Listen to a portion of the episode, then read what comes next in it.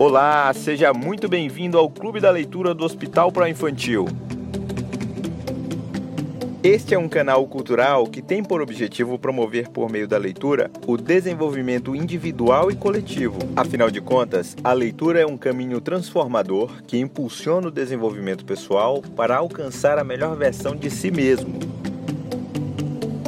Eu sou Sildomar Marques e está começando agora o resumo do quinto livro do nosso clube, com o título O Poder do Hábito, do autor norte-americano Charles Duhigg.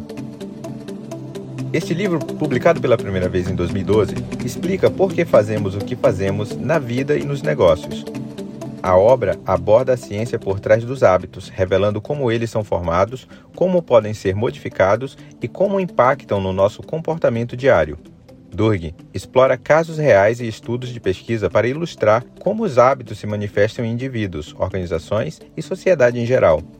O Poder do Hábito é uma excelente opção de leitura para qualquer pessoa que queira entender melhor como os hábitos funcionam e podem ser utilizados para melhorar a vida pessoal e profissional.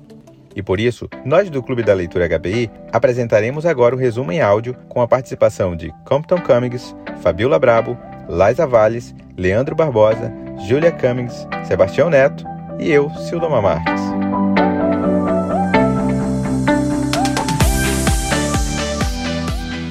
Primeiro capítulo do livro, com o título O Loop do Hábito, estabelece a base para o entendimento dos hábitos e como eles desempenham um papel fundamental em nossa vida diária, fornecendo exemplos reais de como os hábitos podem ser modificados para promover mudanças positivas. Liza Valles apresenta este capítulo. No primeiro capítulo, Eugênio Pauli foi um forte candidato ao estudo dos hábitos. Ele sofria de encefalite viral, uma doença relativamente comum que causa feridas e infecções na pele. Em casos raros, o vírus pode traçar um caminho até o cérebro, provocando lesões catastróficas que podem afetar a memória, o que aconteceu no caso de Eugênio, que esqueceu totalmente que viveu durante as últimas três décadas de sua vida. Em busca de uma solução, a esposa de Eugênio foi atrás de um especialista, até que ele foi parar nas mãos de Larry Square, um professor que passara anos estudando a neuroanatomia da memória. Sua especialidade era explorar como o cérebro armazena acontecimentos. Seu trabalho com Eugênio, no entanto, logo lhe revelaria um novo mundo. Os estudos mostrariam que mesmo alguém incapaz de lembrar sua própria idade, de como levar a vida ou qualquer outra coisa pode desenvolver hábitos que parecem inconcebivelmente complexos, até você perceber que todo mundo depende de processos neurológicos semelhantes todos os dias. Square realizou testes de inteligências e descobriu que o intelecto de Eugênio era aguçado para um homem incapaz de se lembrar dos últimos anos de sua vida. Foram feitos vários outros testes para verificar os limites de sua memória, que resultaram na descoberta de que Eugênio guardou somente o que aprendeu e repetiu frequentemente durante sua vida. Para compreendermos ainda mais, foram realizados alguns experimentos no laboratório do Departamento de Ciências Cerebrais e Cognitivas de Massachusetts, Dentro desses laboratórios, os neurologistas abrem o crânio dos ratos anestesiados, implantando sensores minúsculos capazes de registrar as menores alterações dentro de seus cérebros. Os experimentos realizados explicam como todos nós desenvolvemos os comportamentos necessários para o hábito a cada dia. Os sensores implantados nos ratos era algo parecido com o Jolik. Depois disso, o animal era colocado em um labirinto no formato de T, com chocolate em uma das pontas.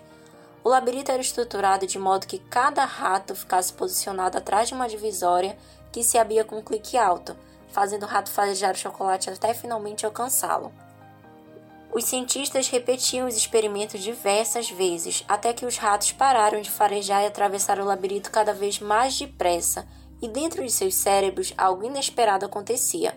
Conforme cada rato aprendia a se orientar dentro do labirinto, sua atividade mental diminuía, à medida que o caminho se tornava cada vez mais automático, eles começaram a pensar cada vez menos. Este processo em que o cérebro converte uma sequência de ações numa rotina automática é conhecido como choking e está na raiz de como os hábitos se formam. Há dezenas, se não centenas de chokings comportamentais dos quais dependemos todos os dias. Alguns são simples, como você põe todos os dias a pasta na escova de dente, e diante disso entendemos que existem outros mais complexos. Os hábitos surgem, dizem os cientistas, porque o cérebro está a todo tempo procurando maneiras de poupar esforço. Este instinto de poupar esforço é uma enorme vantagem, no entanto, pode ser uma questão complicada, pois os cérebros desligam no momento errado. A grande dúvida que fica é a seguinte: como controlar o que devemos ou não tornar um hábito? O loop do hábito está dividido em três estágios: a deixa, a rotina e a recompensa. A deixa é um estímulo que manda seu cérebro entrar em modo automático, ou seja, elas são elementos que geram a vontade de realizar determinadas atividades. São exemplos visuais, horários, sons e outras formas. Por segundo, temos a rotina, que pode ser física, mental ou emocional. E por fim, e o loop mais importante do hábito, é a recompensa, que ajuda seu cérebro a saber se vale a pena ou não memorizar uma rotina específica para o futuro. Temos como exemplo de recompensa o hábito esportivo, que libera endorfina. E para o hábito de fumar, pode ser a nicotina no cérebro. Talvez não nos lembremos das experiências que criam nossos hábitos, mas, uma vez que estão alojados dentro dos nossos cérebros, eles influenciam o modo como agimos. Os hábitos são poderosos, muitas das vezes acontecem sem a nossa permissão, mas, aprendendo a observar as nossas deixas e recompensas, podemos mudar as nossas rotinas. O cérebro tem uma capacidade espantosa de encontrar felicidade mesmo quando as memórias dela não estão mais lá.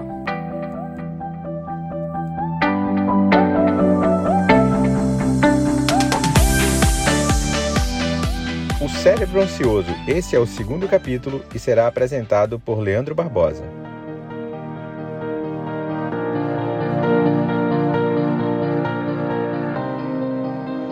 O autor aborda no capítulo como criar um novo hábito. Ele começa falando sobre o caso de um bem-sucedido executivo chamado Hopkins, onde foi convidado para entrar na sociedade de uma empresa de pasta de dente. Inicialmente ele recusou a oferta, mas após negociação resolveu tentar.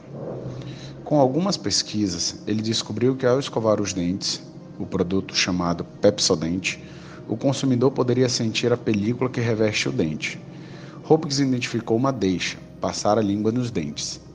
Com a identificação da recompensa, ter os dentes limpos, ele conseguiu introduzir uma rotina na vida dos norte-americanos. Dito este case de sucesso, o autor narra o caso de um produto da P&G, que tinha a finalidade de acabar com odores em móveis e ambientes.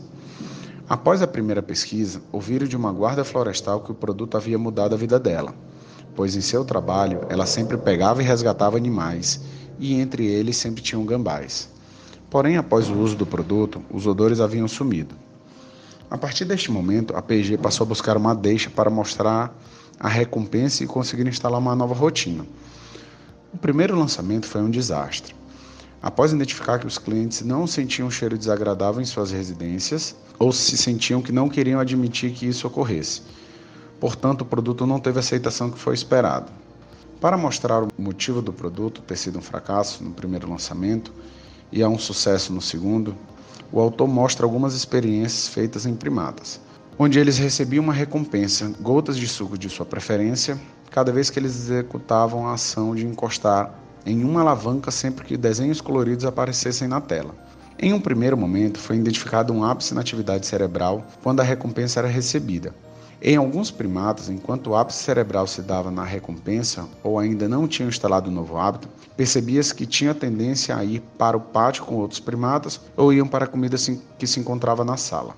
Porém, os que tinham o ápice cerebral que se davam antes da recompensa, causando anseio pela própria, tinham uma tendência de ficar na cadeira esperando pela recompensa, mesmo que ela não viesse ou viesse de forma mais diluída. Desta forma, se justificou o motivo do produto da PG não ter dado certo. O produto agia somente na deixa, que não era suficiente para despertar o uso, e a recompensa não fazia sentido. Na segunda pesquisa, foi visto que uma consumidora usava na finalização o produto e não no começo, como os publicitários haviam imaginado. Ele passou a ser associado a acabamento da limpeza, ou seja, havia encontrado uma nova deixa, a finalização da limpeza do ambiente, uma nova recompensa, a felicidade na conclusão da limpeza e com isso conseguiram implantar um novo hábito, o de borrifar o Febrazi. Assim que fosse finalizada a limpeza, a empresa conseguiu criar uma ansiedade de sentir o cheiro. Essa ansiedade foi o motivo da Pepsodent ter dado certo. Hopkins criou uma deixa para uma recompensa, que somente a pasta em questão trazia, uma sensação refrescante. Portanto, os consumidores se sentiam ansiosos pela sensação oferecida e com esse ciclo o hábito passa a ter força. O autor fala que o mesmo se aplica para a implantação de hábitos conscientes, como de se alimentar melhor ou exercícios, já que vai precisar de uma deixa como preparar com antecedência sua alimentação semanal ou deixar a roupa próxima da sua cama para o despertar já ter o estímulo do exercício. Esses hábitos terão uma maior facilidade para serem implantados se a pessoa passar a ter o anseio pela recompensa, como colocar um biquíni ou a liberação de endorfina.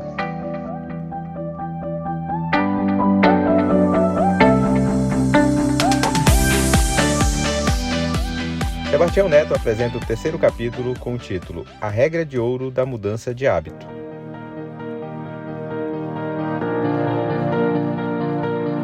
Neste capítulo, o autor descreve o que seria o ponto-chave de uma mudança de hábito, o que realmente faz a diferença na formulação de hábitos verdadeiramente duradouros.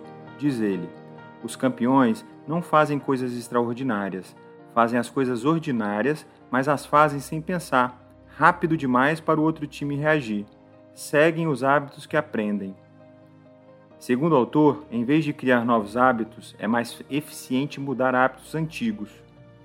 Os hábitos são um loop de três etapas: a deixa, a rotina e a recompensa. Sabemos que é mais fácil convencer alguém a adotar um novo comportamento se existe algo familiar no começo e no fim. Para mudar um hábito, você precisa manter a velha deixa e oferecer a velha recompensa, mas inserir uma nova rotina. Eis a regra: se você usa a mesma deixa e fornece a mesma recompensa, pode trocar a rotina e alterar o hábito.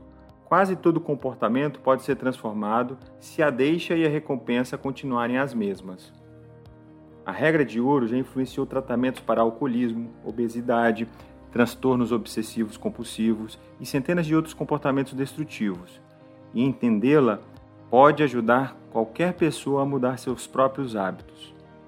Alcoólicos Anônimos, em essência, são uma máquina gigante para mudar loops de hábito. Embora os hábitos associados ao alcoolismo sejam extremos, as lições do AA que fornecem demonstram como quase todo hábito, mesmo o mais persistente deles, pode ser mudado. O autor explica que o primeiro passo para conseguirmos inserir uma nova rotina em nossos hábitos é conhecer profundamente cada passo dos nossos hábitos, ou seja, reconhecer todas as deixas que iniciam o processo as rotinas que sucedem às deixas, bem como qual recompensa esperamos com o término dessa rotina. Diz ele: na maior parte das pessoas, os hábitos vêm acontecendo há tanto tempo que elas não prestam mais atenção ao que provoca. Parece ridiculamente simples, mas uma vez que você está ciente de como seu hábito funciona, que reconhece as deixas e recompensas, você está a meio caminho de mudá-lo. Se você identificar as deixas e recompensas, pode alterar a rotina pelo menos na maior parte das vezes. Para alguns hábitos, no entanto, há outros ingredientes necessários: a fé. O autor começou a descobrir que a substituição de hábitos funcionava bem para muitas pessoas até que os estresses da vida ficassem grandes demais. O pesquisador se perguntou o porquê, se a substituição de hábitos é tão eficaz, parecia falhar em momentos tão críticos. E conforme vasculhava as histórias dos alcoólatras para responder essa pergunta, eles descobriram que os hábitos substitutos só se tornam novos comportamentos duráveis quando são acompanhados por mais alguma coisa. O segredo, diziam os alcoólatras, era Deus. Por isso, em 2005, um grupo de cientistas olharam os dados para ver se havia alguma correlação entre fé religiosa e por quanto tempo essas pessoas continuavam sóbria. Um padrão surgiu os alcoólatras que praticavam as técnicas de substituição de hábito, segundo os dados, podiam muitas vezes ficar sóbrios até que houvesse um acontecimento estressante em suas vidas. E nesse ponto, um certo número começava a beber de novo, não importando quantas rotinas novas eles tivessem adotados. No entanto, aqueles alcoólatras que acreditavam ter algum poder supremo entrando em suas vidas contavam com uma chance maior de atravessar os períodos de estresse, com sua sobriedade intacta. Não era Deus que importava, descobriram os pesquisadores. Era a própria fé que fazia uma diferença. Uma vez que as pessoas aprendiam a acreditar em alguma coisa, essa habilidade começava a transbordar para outras partes de sua vida, até que começavam a acreditar serem capazes de mudar. A fé pode ser definido não apenas como o sobrenatural, mas também no ato de acreditar que dias melhores virão. Por isso, que quando as pessoas se juntam a grupos em que uma mudança parece possível, o potencial para que ela ocorra se torna mais real. Para a maior parte das pessoas que conseguem pôr sua vida em ordem, não há momentos cruciais de desastres que muda tudo. Há apenas comunidades, às vezes de uma única pessoa, que tornam possível acreditar na mudança. A fé é mais fácil quando acontece dentro de uma comunidade.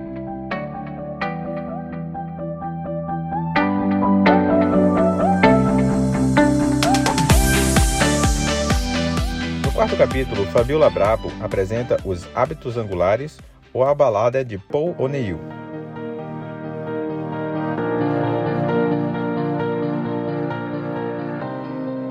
Quais hábitos importam mais? No capítulo 4, vamos dar continuidade ao estudo dos hábitos, mas nesse capítulo também iremos entender a importância de certos hábitos e como eles influenciam no desenvolvimento das organizações. Nós iremos saber de tudo isso através da experiência de Paul O'Neill. Isso tudo ocorre no ano de 1960, através de um executivo chamado Paul O'Neill. Quando ele recebeu uma proposta de emprego para ser o novo diretor executivo da Alcoa, uma multinacional que dominava a indústria de alumínio e que por muito tempo deu grandes lucros aos seus investidores, mas que agora encontrava-se no começo de uma crise. Então seus sócios decidiram que estavam na hora de uma nova liderança executiva. Quando chegou o dia de O'Neill se apresentar ao corpo executivo da empresa, todos esperavam a mesma coisa: um discurso que terminasse com palavras da moda e com promessas de aumento nos lucros e na produção. Mas não foi isso que ocorreu. O'Neill prometeu que não haveria mais acidentes de trabalho dentro das empresas e que sua meta era acidente zero. Ele sabia que a empresa estava com a sua produção reduzida e que por conta disso seu lucro caiu. O'Neill, antes de aceitar o cargo, estudou o hábito da empresa e traçou a sua meta. O que ele iria priorizar naquela organização. Então, quando ele assumiu o cargo, de fato, ele decidiu viajar por todas as filiais, conhecendo os hábitos de cada uma delas. E em todas ele dizia a mesma coisa aos operários, que a partir daquele momento a prioridade dele era a segurança no trabalho. Afinal, antes de O'Neill assumir a diretoria da empresa, acontecia no mínimo um acidente de trabalho por semana, onde muitos desses acidentes eram gravíssimos, onde chegava até a acontecer a amputação de um membro. E como não havia nenhum tipo de hábito ou rotina que ajudasse os operários a evitar certos acidentes, eles mesmos encontraram uma forma de tentar evitar isso. E a forma que eles encontraram foi trabalhar de uma forma mais cautelosa. E com isso, reduzia muito a produtividade deles, já que eles trabalhavam mais devagar. Uma das primeiras iniciativas de O'Neill foi verificar os equipamentos e máquinas que estavam velhas ou que provocavam os desperdícios de materiais. Eles o trocavam imediatamente. Depois, comprou equipamentos de proteção individual para todos os operários e falou com cada supervisor, vice-presidente e presidente de cada filial para que ele fosse notificado imediatamente caso ocorresse um acidente. Mas junto com a notícia do acidente, O'Neill também queria uma solução. Mas para que isso ocorresse, ele decidiu colocar em todas as filiais uma caixa onde todos os funcionários pudesse deixar uma solução para os acidentes que já haviam ocorrido ou para evitar futuros acidentes. Quando isso foi implantado e os operários começaram a se sentir seguros, automaticamente eles começaram a trabalhar mais motivados.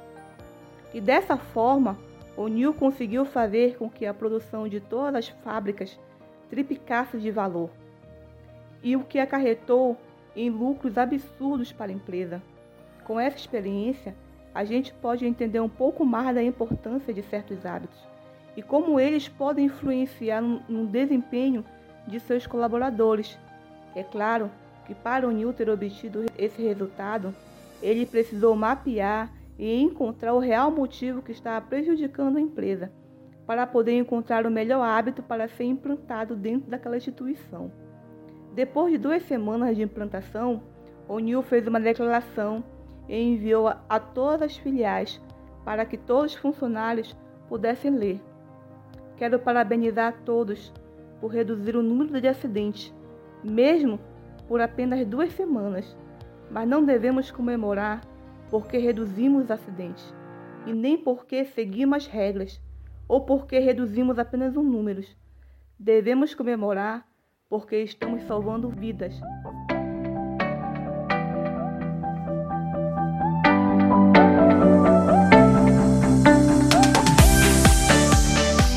Starbucks e o hábito do sucesso é o quinto capítulo e será apresentado por Leandro Barbosa.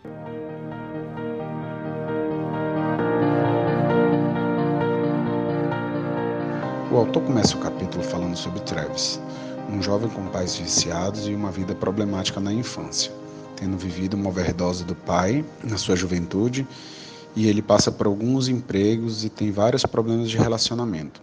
Até que um dia uma pessoa o convida para trabalhar na Starbucks, onde ele se torna gerente de duas lojas, supervisiona 40 empregados e é responsável pelo faturamento superior a 2 milhões de dólares no ano.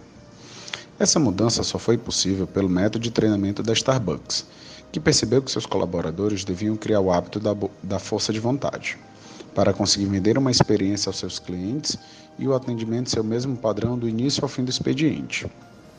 Em 1960, foram feitos alguns experimentos para avaliar a força de vontade, onde as crianças eram colocadas em frente a guloseimas, marshmallows, e as crianças que resistissem à tentação de comer imediatamente ganhariam como recompensa outro. Após anos, os pesquisadores viram que as crianças que tiveram maior força de vontade tiveram as melhores notas, as melhores amizades e menos envolvimentos com drogas. Em 1990, a pesquisa foi além. Colocaram pessoas para resistir a cookies e outras rabanetes. Mas o foco da pesquisa era o que vinha a seguir. Ambos eram colocados para resolver um labirinto sem solução. As pessoas que tinham usado sua força de vontade para resistir aos cookies ficaram em média 60% a menos do tempo tentando solucionar o enigma. E foi levantado se a força de vontade era algo finito ao longo do dia. Logo em seguida, foi levantado o questionamento se os resultados das pessoas eram relacionados à força de vontade. Então fizeram um novo experimento, onde colocaram pessoas para começar a se exercitar e posterior a juntar dinheiro. Essa formação de um hábito gerou outros hábitos complementares, que ajudou os participantes a ter sucesso no seu objetivo. Ou seja, aprendendo a controlar suas atitudes, aprender a controlar seus impulsos, passando a ter um maior autocontrole. Outro experimento foi feito com pessoas em reabilitação após cirurgias, e foi constatado que o tempo na qual as pessoas que escreviam suas metas tiveram um resultado duas vezes mais rápido que as pessoas que não faziam. Ao entender o motivo dos resultados, a pesquisadora constatou que os, os que obtiveram os melhores resultados foram os que escreveram de forma mais específicas, como vou andar até o ponto de ônibus amanhã para encontrar minha mulher quando ela chegar do trabalho, conseguindo assim novamente encontrar uma deixa, uma nova rotina e uma recompensa.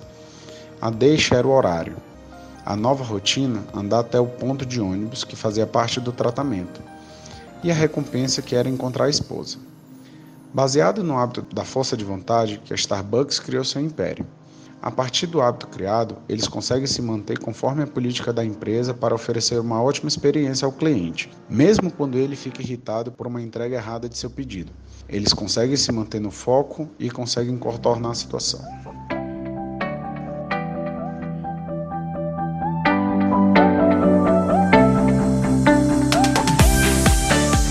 O poder de uma crise. Para resumir este capítulo, contaremos com a participação de Liza Valles.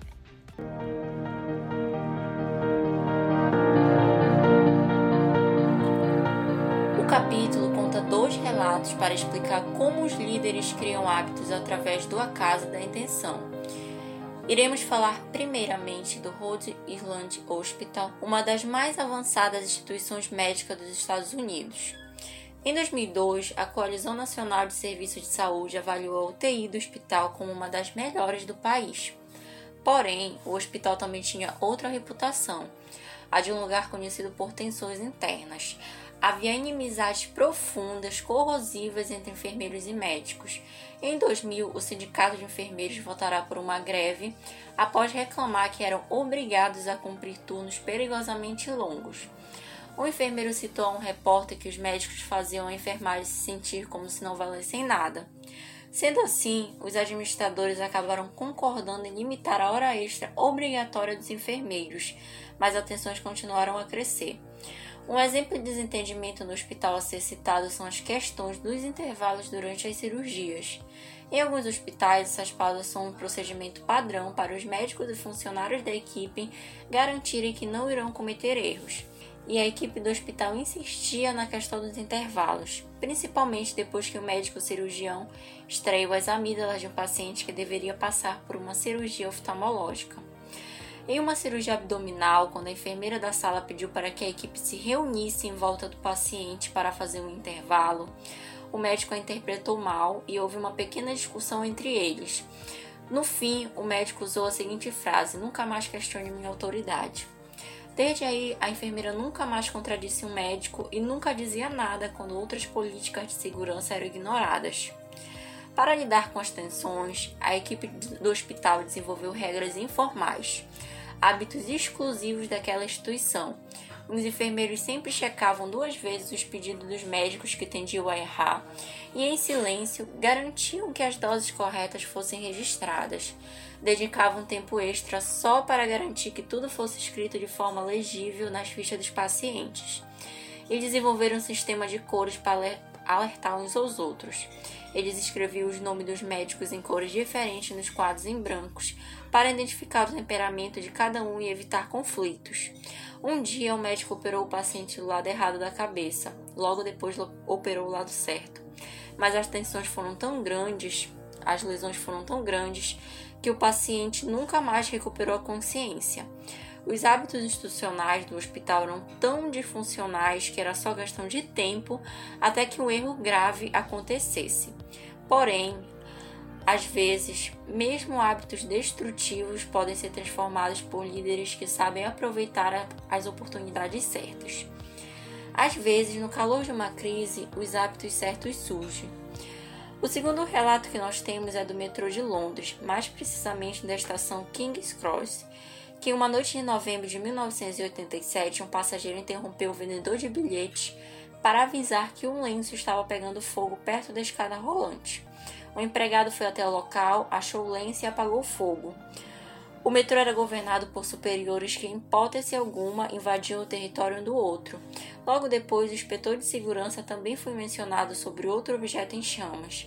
Um terceiro passageiro, vendo fumaça e um clarão vindo debaixo da escada, apertou o botão de parada de emergência e começou a gritar para que os passageiros saíssem da escada rolante.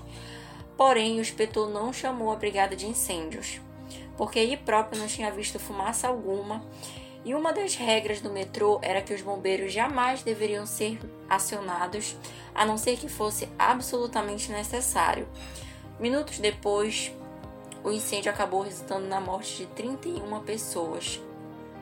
Só que os funcionários não sabiam como usar os sistemas de proteção a incêndio, nem estavam autorizados a usar os extintores, pois eles eram controlados por outro departamento.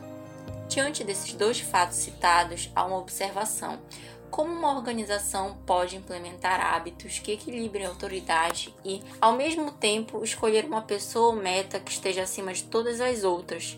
Como os enfermeiros e médicos podem compartilhar a autoridade sem que deixe claro quem está no comando? Bons líderes aproveitam crises para reformular hábitos organizacionais. Hábitos positivos podem mudar um clima organizacional. As transformações mais profundas no clima organizacional podem ser provocadas por pequenas e cotidianas mudanças. Uma empresa com hábitos disfuncionais pode não mudar de uma hora para outra simplesmente porque um líder manda. Em vez disso, os executivos sábios procuram momentos de crise ou criam a percepção de uma crise e cultivam a sensação de que algo precisa mudar até que todos estejam prontos para reformular os padrões com os quais convivem todos os dias.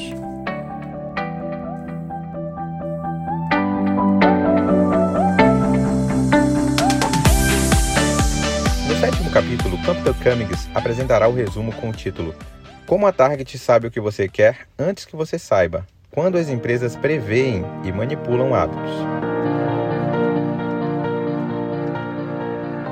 Andrew Paul era estatístico e economista e acabara de começar a trabalhar como analista de dados para a Target. Por obsessão pelo modo que os economistas estavam usando a análise de padrões para explicar o comportamento, Paul tentou a sorte em alguns experimentos informais, como um cálculo aproximado da quantidade exata de cerveja que precisava beber para ganhar a confiança e falar com mulheres em festas, mas não tanta para não fazer papel de idiota. A consciência era de que esse experimento não era nada perto do modo como as corporações americanas estavam usando os dados para investigar a vida das pessoas. E ele queria fazer parte daquilo. Por isso, antes da Target, se candidatou à Hallmark quando soube que estavam contratando estatísticos em Kansas City. E assim, passou os dias buscando dados de vendas para descobrir se imagens de panda ou de elefantes vendiam mais cartões de aniversário e se o que acontece na casa da vovó não sai da casa da vovó,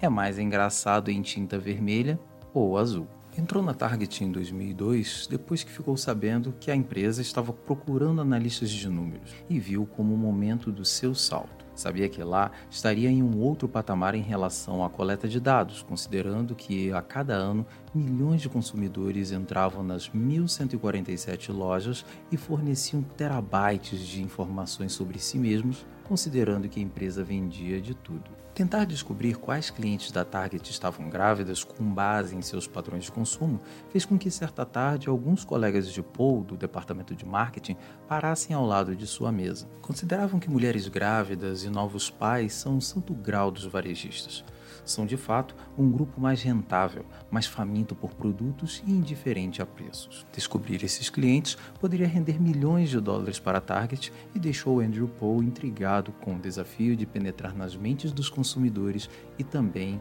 em seus quartos. Além disso, os consumidores compravam mais ou menos a mesma quantidade de comida cada vez que iam às compras. Os consumidores às vezes agem como criaturas de hábito, repetindo automaticamente comportamentos passados com pouca atenção às metas atuais. Trabalhar na Target ofereceu a Paul uma chance de estudar a mais complexa das criaturas, o consumidor americano, e em seu habitat natural. Seu trabalho era construir modelos matemáticos capazes de peneirar os dados e descobrir quais casas continham crianças e quais eram solteirões convictos, quais consumidores gostavam da vida ao ar livre e quem estava mais interessado em sorvete e romances água com açúcar.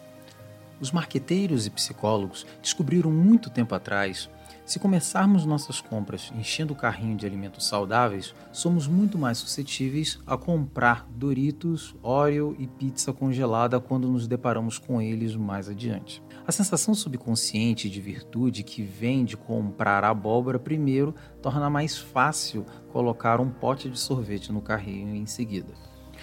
Ou pense no modo como a maioria de nós se vira à direita após entrar numa loja. Ou pense no modo como a maioria de nós se vira à direita após entrar numa loja. É quase certeza que sim. Como resultado dessa tendência, os revendedores enchem o lado direito das lojas com produtos mais lucrativos que esperam que você compre logo de cara. Nas últimas décadas, no entanto, conforme o mercado varejista tornou-se mais competitivo, cadeias como a Target começaram a entender que não podiam confiar nos mesmos velhos truques. O único jeito de aumentar os lucros era descobrir os hábitos de cada comprador individual e fazer o marketing para as pessoas uma por uma, com abordagens personalizadas projetadas para ter apelo às preferências de compra específicas de cada consumidor. Em parte, essa constatação veio com uma consciência crescente de que de como é poderosa a influência dos hábitos em quase qualquer decisão de compra. A Target queria tirar vantagem desses traços individuais. Mas, quando milhões de pessoas passam pelas suas portas todo dia, como manter o controle de preferências e padrões de compra? Você coleta dados, quantidades enormes, quase inconcebíveis de dados. Há pouco mais de uma década, a Target começou a construir um vasto armazém de dados que atribuía a cada comprador um código de identificação, conhecido internamente como números do visitante, que mantém um registro de como cada pessoa comprava. Se você usa, por exemplo, o seu cartão de crédito da Target para comprar uma caixa de picolés uma vez por semana, geralmente por volta das seis e meia da noite, e sacos de lixo gigantes nos meses de julho e outubro, os estatísticos da Target e programas de computador determinam que você tem crianças em casa. Com isso, a empresa vai adivinhar o que você costuma comprar e então tentar convencê-lo a comprar isso na Target. Numa conferência, Paul mostrou um slide com uma amostra de dados que a Target coleta. Chamamos isso de retrato do cliente, Paul disse. Quanto mais eu sei sobre alguém, melhor posso adivinhar seus padrões de compra. Não vou adivinhar tudo sobre você toda vez, mas vou acertar mais do que errar. Em 1984, um convidado da UCLA chamado Alan Andreessen publicou um artigo que tentava responder uma pergunta básica: por que algumas pessoas de repente mudam suas rotinas de compra? Ele queria saber por que as pessoas tinham desviado de seus padrões habituais. Ele descobriu os hábitos de compra das pessoas tendem a mudar mais quando elas passam por um grande acontecimento na vida. Quando uma pessoa se casa, por exemplo, tem mais chances de começar a comprar um novo tipo de café. Quando se muda para uma casa nova, está mais propensa a comprar um tipo diferente de cereal matinal. Quando se divorcia, há uma probabilidade maior de que comece a comprar marcas diferentes de cerveja. Os consumidores que estão passando por grandes acontecimentos na vida muitas vezes não percebem ou não se importam que seus padrões de compra mudaram. Mudar de casa, casar-se ou divorciar-se, perder ou mudar de emprego, ter alguém chegando ou indo embora de casa, escreveu Anderson são mudanças de vida que tornam os consumidores mais vulneráveis às intervenções dos marqueteiros. E qual é o maior acontecimento na vida da maioria das pessoas? O que causa maior reviravolta e vulnerabilidade a intervenções do marketing? Ter um bebê. Praticamente, não existe uma mudança maior para um cliente do que a chegada de um filho. Como resultado, os hábitos dos novos pais são mais flexíveis nesse momento do que em qualquer outro período na vida de um adulto. Mas para empresas como a Target, abordar novas mães na ala da maternidade é, em alguns sentidos, tarde demais. O objetivo da Target era começar a fazer marketing para os pais antes do bebê chegar. Se eles conseguissem identificar futuras mães ainda em seu segundo trimestre, poderiam, pois, capturá-las antes de qualquer outra empresa. O único problema era que descobrir quais clientes estão grávidas é mais difícil do que parece. A Target tinha um registro de chás de bebês e isso ajudava a identificar algumas mulheres grávidas, mas só uma pequena parcela das clientes grávidas usava o registro. Paul começou a trabalhar no problema esmiuçando as informações do registro de chás de bebês da Target que permitia observar como os hábitos de compra da mulher tópica mudavam conforme a data do parto se aproximava. No verão de 2003, um executivo de divulgação da gravadora Artista Records chamado Steve Bartels começou a telefonar para DJs de rádio e lhes falar sobre uma nova música que tinha certeza que eles iam adorar. O nome da faixa era Hey Ya, do grupo de hip hop Outkast. Hey Ya era uma fusão animada de funk, rock e hip hop com uma pegada de big band de uma das bandas mais populares do mundo. Era diferente de tudo que havia no rádio. Os executivos cantavam o refrão uns para os outros nos corredores.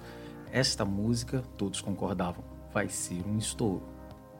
Na época, a indústria fonográfica passava por uma transformação semelhante às mudanças baseadas em dados que aconteciam na Target e em outras empresas. E quando os executivos de estações de rádio passavam Ya pelo hit song Science, a música se saiu bem. Ya, de acordo com o algoritmo, seria um hit monstruoso. Para tanto, os ouvintes não só não gostavam de Ya, de acordo com os dados, eles odiavam a música odiavam tanto que quase um terço deles mudava de estação antes dos primeiros 30 segundos da música. A pergunta como você transforma uma música num hit vem quebrando a cabeça da indústria fonográfica desde os seus primórdios. Mas foi só nas últimas décadas que as pessoas tentaram chegar a respostas científicas. Ouvir música ativa diversas áreas do cérebro Essas mesmas áreas também estão associadas ao reconhecimento de padrões e ajudam o cérebro a decidir quais estímulos eles devem prestar atenção e quais devem ignorar. Nossos cérebros anseiam por familiaridade na música, porque é através dela que conseguimos ouvir sem nos distrair com quantidades de sons. Esta descoberta ajudou a explicar por que Rei Ya estava indo mal no rádio. O problema não era que Rei Ya fosse ruim, o problema é que Rei Ya não era familiar. Então, como os DJs convencem os ouvintes a continuar ouvindo músicas como Rei A por tempo suficiente para que elas se tornem familiares? Como a Target convence mulheres grávidas a usar cupons de fraldas sem deixá-las assustadas? Resposta: vestindo uma coisa nova numa embalagem velha e fazendo com que o desconhecido pareça familiar. Os DJs começaram a garantir que sempre que Rei A era tocada, ela ficasse ensanduichada entre músicas que já eram populares. É um princípio básico das playlists de Tom Webster, um consultor de rádio. Toque uma música nova entre dois hits populares que já são consenso. A resposta para a pergunta da Target e de Paul como fazer propagandas para uma mulher grávida sem revelar que você sabe que ela está grávida, a Target começou a ensanduichar os cupons das para as fraldas entre os produtos não relacionados à gravidez, que faziam os anúncios parecerem anônimos, familiares e confortáveis.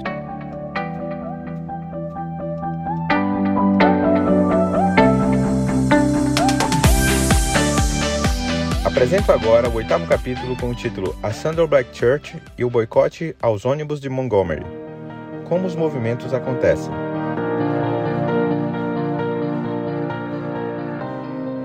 Os movimentos não surgem porque todo mundo de repente decide olhar na mesma direção ao mesmo tempo. Eles dependem de padrões sociais que começam com os hábitos de amizade, crescem através dos hábitos comunitários e são sustentados por novos hábitos que muda a noção de identidade dos participantes. Este capítulo é o primeiro da terceira parte deste livro e fala sobre os hábitos de sociedades. Nesse capítulo falaremos como eles acontecem, como se formam e como atingem proporções de grande impacto. O primeiro exemplo do efeito de hábitos sociais se deu na cidade de Montgomery, onde uma mulher negra, em meio à segregação racial, se negou a ceder seu assento no ônibus a uma pessoa branca, o que resultou em sua prisão, iniciando assim um movimento gigantesco e revolucionário de toda uma comunidade em prol da defesa pela igualdade de gênero. O caso Rosa Parks foi o estopim da intolerância à desigualdade racial, mostrando o poder do hábito em escala social capaz de unir pessoas que não se conheciam pessoalmente em marcha por uma mesma causa, mesmo que por motivos distintos. Abre aspas. São os hábitos sociais que enchem as ruas de manifestantes que talvez não se conheçam, que talvez estejam marchando por motivos diferentes, mas que estão todos avançando na mesma direção. Fecha aspas. O autor conta que, segundo historiadores e sociólogos, uma base formada por três partes torna os hábitos extremamente influentes em um movimento social. Um movimento começa devido aos hábitos sociais de amizade e aos laços fortes entre conhecidos próximos. Ele cresce devido aos hábitos de uma comunidade e aos laços fracos que unem vizinhanças e clãs. E ele perdura porque os líderes de um movimento dão aos participantes novos hábitos que criam um novo senso de identidade e um sentimento de propriedade. Em síntese, os laços fortes são os amigos próximos, pessoas que convivemos diretamente, Laços fracos são os amigos dos amigos, são pessoas que não lidamos diretamente, mas que fazem parte de um âmbito social por ter uma conexão com alguém próximo a nós. E por último, é a autonomia dada pela liderança aos participantes que gera um efeito propulsor na causa que estão lutando através da criação de novos hábitos. O segundo exemplo de hábitos sociais se deu na criação de uma das igrejas mais imponentes do mundo, a Saddleback Church, situada na Califórnia. Apesar de ter tomado caminhos diferentes, seu criador, o pastor Rick Warren, usou o mesmo processo do caso do boicote dos ônibus de Montgomery para tornar sólida a igreja e atingir um tamanho bastante considerável de fiéis. Ele lançou mão dos laços de amizades dos membros da igreja e a partir daí disseminou pequenos grupos com hábitos capazes de fortalecer constantemente os propósitos da igreja, tornando-os mais fortes e perenes. Esses grupos reúnem-se frequentemente em casas de amigos como células, alimentando a fé, e em períodos mais espaçados reforçam o propósito, lotando a igreja de fiéis cada vez mais comprometidos com a fé. Dessa forma, constata-se que o poder do hábito vai muito além de uma boa ideia para tornar algo consistente e perene capaz de movimentar grandes massas sem que o idealizador gaste energia individualmente com cada membro participante. Basta que aplique esse processo de forma constante e os resultados serão conquistados.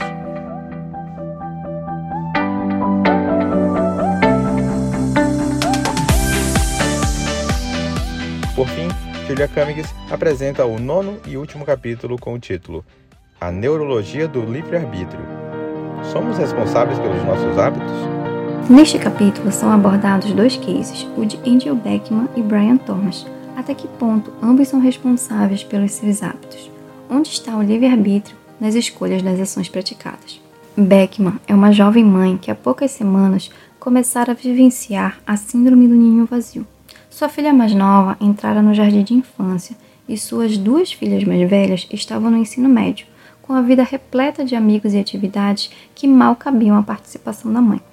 Seu marido muitas vezes saía cedo e só retornava depois das 18 horas do trabalho. Era a primeira vez em quase duas décadas que ela não precisava preparar o almoço para as meninas levarem à escola, brincar com elas ou operar algum serviço de transporte escolar. Na verdade, ela não sabia mais como ocupar o seu dia sem enlouquecer de ansiedade. Dessa forma, para se distrair, Beckman pegou o carro e foi até um cassino flutuante. Depois dessa primeira vez, ela mal sabia o que esperava na sua vida. Beck nunca tivera problemas com bebidas, drogas ou comida em excesso. Era uma mãe normal, com os mesmos altos e baixos que todo mundo. Por isso, quando se viu uma jogadora compulsiva, ela ficou surpreendida. Era uma sensação nova, tão inesperada, que ela mal percebeu ser um problema. Anos depois, após ter perdido tudo e arruinado a sua vida e a do seu marido, Beck se perguntara: até que ponto eu sou realmente responsável? Um neurologista cognitivo chamado Herza pediu que 22 pessoas deitassem dentro de uma câmara de ressonância magnética e observassem um caça-níqueis girando. Metade desses participantes eram jogadores patológicos, enquanto a outra metade não. O caça-níqueis estava programado para gerar três resultados: uma combinação vitoriosa, uma perdedora e uma quase vitoriosa. Ao longo do experimento, Reza percebeu que pessoas com problemas com jogos obtinham uma dose de prazer mental com as combinações quase vitoriosas, o que, segundo ele, é provavelmente o motivo delas jogarem por muito mais tempo do que as demais pessoas, porque a quase vitória deflagra esses hábitos que os instigam a fazer outra aposta. Numa manhã de julho de 2008, um homem desesperado liga para a emergência e diz: Acho que matei minha mulher. Dez minutos depois, os policiais chegaram e encontraram Brian Thomas chorando ao lado de sua van de acampamento. Ele explicou que na noite anterior ele e sua esposa estavam dormindo dentro da van quando foram acordados por garotos apostando corrida no estacionamento. Então, eles mudaram a van de lugar e voltaram a dormir. Algumas horas depois, Thomas acordou e viu um homem, um dos que estavam apostando corrida, ele pensou, deitado em cima de sua mulher. Ele gritou com o homem, agarrou-o pelo pescoço e tentou tirá-lo dali.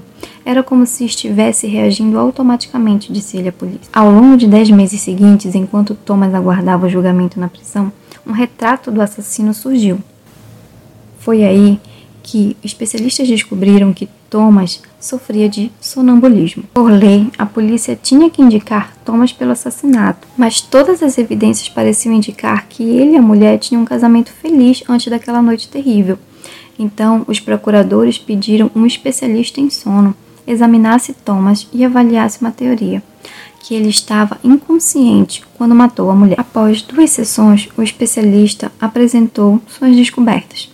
De fato, Thomas estava dormindo quando matou a esposa. O sonambulismo é um subproduto estranho de um aspecto normal no funcionamento do nosso cérebro durante o sono. No entanto, ao examinar o cérebro de sonâmbulos, Os especialistas encontraram uma distinção entre sonambulismo e algo chamado terrores noturnos. Quando um terror noturno ocorre, seu cérebro fica inativo, a não ser pelas regiões neurológicas mais primitivas, o que inclui os chamados geradores de padrões centrais. Os comportamentos de uma pessoa tomada por terrores noturnos são hábitos embora do tipo mais primitivo. Quando uma pessoa em meio a um terror noturno começa a se sentir ameaçada, ela reage de acordo com os hábitos associados a esses estímulos.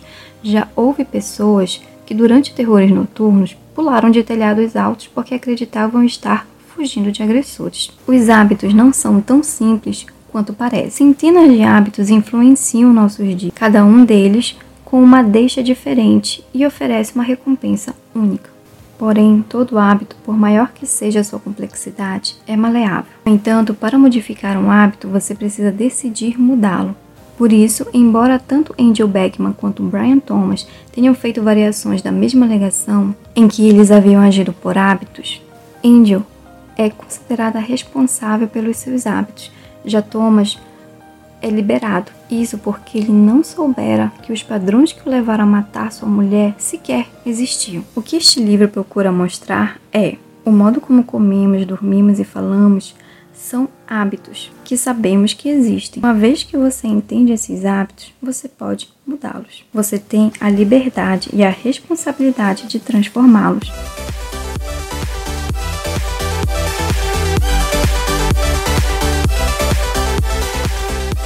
E assim chegamos ao fim do resumo de mais um livro, onde aprendemos a importância dos hábitos em nossas vidas e como podemos utilizar esse conhecimento para promover mudanças duradouras em nossa rotina, seja no âmbito pessoal, profissional ou social, como também insights valiosos para aqueles que desejam entender melhor seu comportamento e conquistar uma vida mais produtiva e equilibrada.